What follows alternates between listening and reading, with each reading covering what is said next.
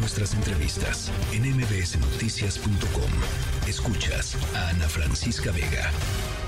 Y bueno, pues la situación en Guanajuato... Eh tampoco mejora. Eh, se anunció, se informó sobre la muerte de dos policías asesinados en Celaya y son ya, eh, chequen este dato, 41 los policías muertos en ese estado en lo que va solamente de 2023. Estamos a mitad del año, 41 policías muertos en el estado de Guanajuato. En la línea telefónica, Nancy Canjura, investigadora de Causa en Común, una organización que, entre otras cosas, ha dado un seguimiento pues muy puntual a la situación de las y los policías en nuestro país. Nancy, me da gusto platicar contigo esta tarde. Hola, muy buenas tardes y un saludo a tu auditorio, Ana Francisca. A ver, pues se da esta nueva noticia y ustedes tienen cifras pues muy recientes del tema de, de los policías, Nancy. Claro, en lo que va del año tenemos registro de 209 policías asesinados en el país, de los cuales 103 eh, eran municipales, 83 estatales y 21 que, que pueden ser calificados como federales. Y bueno, en lo que va del sexenio tenemos un registro ya de 2.027 policías asesinados. Eh, los eh, municipales, eh, los más vulnerables, por lo que nos estás diciendo. Así es, hemos estado eh, también llamando la atención sobre el tema en el que eh, vemos que los policías municipales son los que tienen el primer contacto con la ciudadanía, pero también eh, que son asesinados muchas veces en el trayecto de sus domicilios a, a sus centros de trabajo, en condiciones en donde eh, pareciera que, que, se conoce muy bien sus movimientos, eh, dónde, co, cuáles son las avenidas que por las que transitan y dónde son sus domicilios. Uh-huh. Eh, ¿De qué estados estamos hablando? Porque supongo que debe haber pues focos rojos, ¿no? Claro, los estados que tienen la mayor incidencia son Guanajuato, Zacatecas y Chihuahua. Pero bueno, como bien lo mencionabas, Guanajuato ya eh, ha alcanzado niveles eh, altísimos, en donde pues deja muy muy abajo al segundo y al tercer lugar que tenemos de incidencia de asesinato de policías, ambos con 17 casos, cuando Guanajuato ya lleva 44.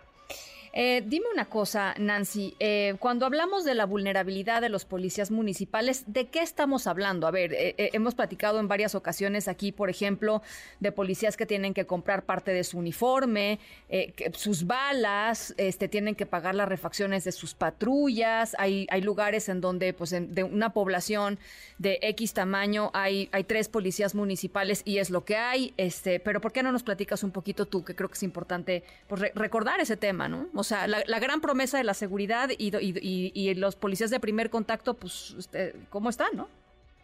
Claro, eh, tenemos un, un, abandono sistemático de las instituciones por parte eh, de cuestiones como presupuesto, como seguimiento, planificación en torno a las policías municipales y que derivan en, en un montón de situaciones que son adversas para ellos, ¿no? Eh, como bien lo mencionabas, van desde la falta de personal, la falta de capacitación, la falta también eh, de apoyo por parte de las instituciones en situaciones de riesgo, ¿no? Muchas veces eh, nos encontramos también con que los policías dejan eh, sus armas de cargo, se dirigen a sus domicilios y es como si ya no fueran policías, ¿no? Cuando eh, al final de cuentas es una una vocación, una profesión que se lleva todo el tiempo. El policía no deja de serlo ni deja de ser vulnerable por esa función cuando se dirige a su domicilio después de su ardua jornada, ¿no? Y también tenemos la situación en la que eh, por su propio contacto con su comunidad son más identificados, eh, se tiene mucho esa proyección de quiénes son, dónde viven y que bueno, ahora está siendo utilizado, eh, digamos, en su contra en esas situaciones, ¿no? Sí. Debería existir todo un seguimiento, toda una protección en los casos de eh, algunas comunidades, algunos municipios que se encuentren en situaciones de disputa de grupos delictivos sí. o que hayan recibido amenazas por parte de esos grupos delictivos y que vemos que al final de cuentas eh, esto se suma también a un tema de impunidad, en donde tampoco estamos viendo que haya resultados, que haya detenidos, que haya investigaciones sobre el asesinato de esos policías y entonces eso también genera un incentivo eh, perverso para quienes se dedican o quienes cometen estos actos.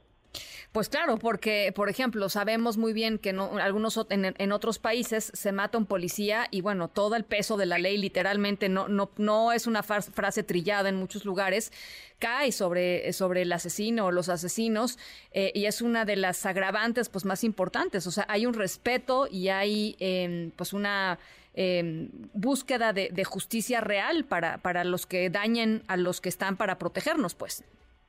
Exactamente.